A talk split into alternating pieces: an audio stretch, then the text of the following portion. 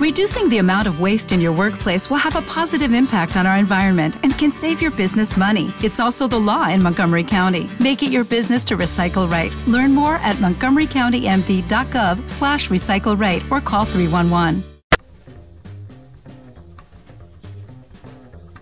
Un vampiro, según el folclore de varios países, es una criatura siniestra que se alimenta de sangre de seres vivos para mantenerse activo. Vampiros, vampirismo y sexo es el tema que hoy nos reúne en Rescatado desde la Red. En algunas culturas orientales y americanas aborígenes, el vampiro es una deidad demoníaca o un dios menor que hace parte del panteón siniestro en sus mitologías. En la cultura europea y occidental, así como en nuestra cultura global contemporánea, el prototipo de vampiro más popular es el de origen eslavo, y es el de un ser humano convertidor en un cadáver activo luego de su muerte o reviniente depredador chupasangre. La identificación del vampiro. Existen numerosos y variados rituales que se utilizaban para identificar a un vampiro. Uno de los métodos descritos por el abate Calmet, citado por el padre Feijo, para localizar la tumba de un vampiro había que guiar a un muchacho virgen montado en un caballo, también virgen, a través de un cementerio. El caballo se negaría a avanzar sobre la tumba en cuestión. Generalmente se requería que el caballo fuera negro, aunque en Albania era necesario que éste fuera blanco. Ahora, al parecer, agujeros en la tierra sobre la tumba era tomado como un signo de vampirismo. La comprobación más socorrida consistía en la exhumación del cadáver sospechoso para verificar directamente si tenía las características tradicionales y destruirlo, práctica que llegó a ocasionar numerosas profanaciones de tumbas. Otra evidencia de la actividad de un vampiro en la localidad incluía la muerte del ganado, de familiares y conocidos. Pero conozcamos algunas prácticas preventivas existían muchos ritos tradicionales para evitar que un muerto se convirtiera en vampiro. Entre los celtas, el enterrar el cuerpo cabeza abajo era uno de las más extendidas, como también colocar hoces o guadañas cerca de la tumba, para evitar que los demonios poseyeran el cuerpo o para apaciguar al muerto y que éste no se levantara de su ataúd. Con igual propósito se acostumbraba a cortar los tendones de las rodillas.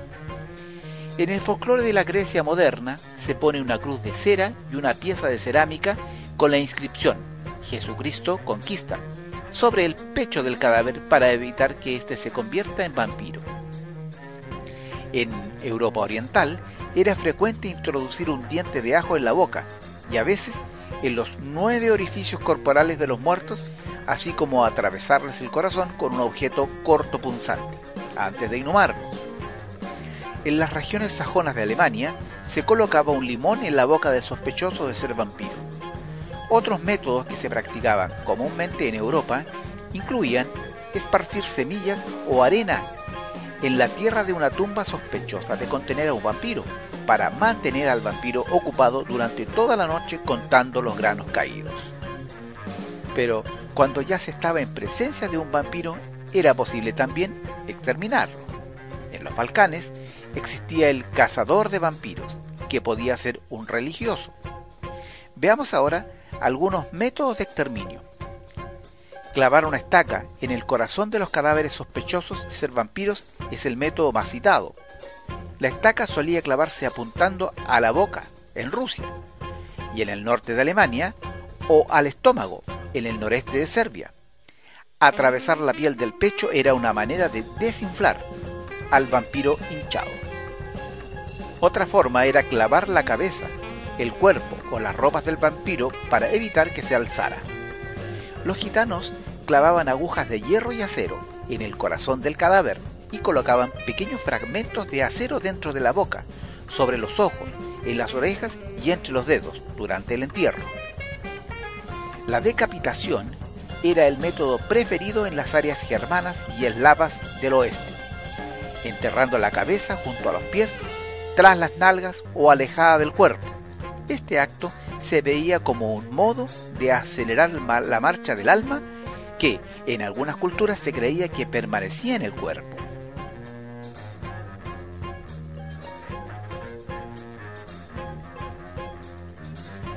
Otros métodos de exterminio eran la incineración completa del cadáver y rociar agua hirviendo sobre la tumba eran medidas adicionales frecuentes. También, sobre todo en casos recalcitrantes, se desmembraba el cuerpo y se quemaban las partes. Se mezclaban las cenizas con agua y se suministraban a los familiares a modo de cura. Otra forma de exterminio era repetir el funeral, rociando agua bendita sobre el cadáver o con un exorcismo. Era frecuente esto en los Balcanes. También se podía disparar una bala a través del ataúd y colocar un ajo en el interior de la boca. Eran precauciones que se tomaban en Rumania hasta una época tan reciente como el siglo XIX.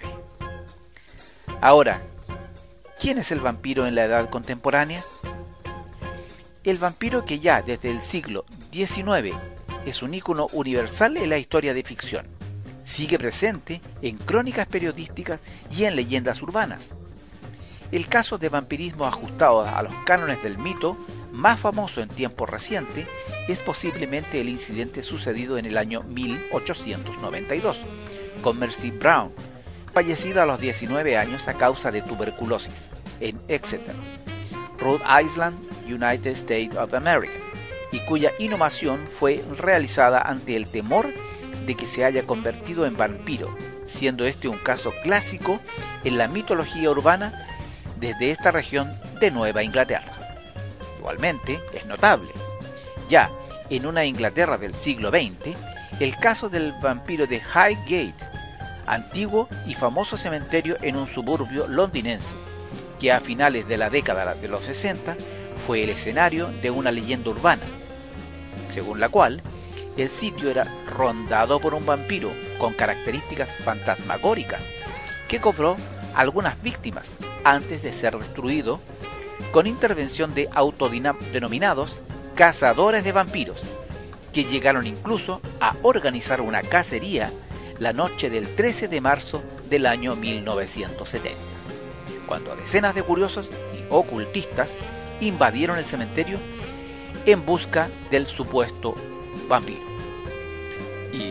En relación con el mismo tema, vale la pena preguntarse ¿Qué es el vampirismo? Pues bien, vampirismo es una enfermedad mental caracterizada por la excitación sexual asociada con una necesidad compulsiva de ver, sentir o ingerir la sangre, existiendo o no el autoengaño creencial de ser un vampiro. Veamos algunos términos sinónimos. Síndrome de Renfield, denominado que hace referencia al personaje enfermo mental y siervo de Drácula, que aparece en la obra de Bram Stoker, un comedor compulsivo de moscas y arañas cuyo fin era de absorberles su fuerza vital. Otro término sinónimo era hematodixia y hematodipsia, términos no usados ni aceptados por la comunidad médica o científica, han sido acuñados y usados en ciertas publicaciones de periodismo pseudocientífico. También el otro término es sanguinarius, que este fue acuñado particularmente entre grupos anglosajones por algunos practicantes de vampirismo no criminal o no violento, para autodenominarse en un contexto de subcultura. El vampirismo es un tipo de parafilia poco común algunos autores la consideran una variación de la necrofilia. También consideran que es una forma de sadismo. Estos individuos chupan la sangre desde las heridas ocasionadas a sus víctimas en su arrebato sexual. También se la puede incluir como un tipo de fetichismo sexual, pues consiste en la excitación erótica y el logro del orgasmo usando la sangre como fetiche. En un diagnóstico diferencial, puede apreciarse que muchos pacientes con este trastorno han sido diagnosticados por psiquiatras o psicólogos como psicóticos o esquizofrénicos, aunque otros han propuesto que se definan estos casos como parte de una enfermedad particular, con signos, síntomas y características propias que han denominado síndrome de Renfield. Algunos pacientes niegan el carácter erótico a la connotación sexual de la experiencia de ingerir sangre, atribuyendo en forma delirante su conducta a la necesidad de mantenerse vitales y activos, únicamente a partir de la sangre, rasgo que algunos psiquiatras señalan como síntoma de esquizofrenia de tipo residual. En ciertos casos de vampirismo grupal no violento, con donadores pasivos voluntarios, el diagnóstico más adecuado sería el de sadomasoquismo. La patogenia. Al estudiar la patogenia del trastorno se puede señalar que no está establecido ni aceptado completamente por el mundo médico como un síndrome. El psicólogo Richard Knoll dice que suele producirse con mayor frecuencia en los varones y propone describir una serie de fases en su desarrollo. La primera fase suele producirse durante la infancia, cuando el niño se ve involucrado en un incidente sangriento en el que descubre la excitación de la sangre. Las siguientes fases serían el autovampirismo, donde descubre el placer que le provoca la visión o el sabor de su propia sangre. Luego, la zoofagia, donde pasan a probar la sangre de animales, siendo especialmente atraídos por los denominados animales de compañía. Finalmente, el vampirismo clínico, que es el estado más avanzado del síndrome, en el que pasa a ingerir voluntariamente la sangre de otros seres humanos mordiendo a las víctimas por placer, lo que les proporciona una enorme satisfacción hasta llegar al éxtasis, ya que el sabor de la sangre actúa para ellos como si fuera una droga. En la fuente informativa estuvo Wikipedia. En el fondo musical ha estado el conjunto Suerte.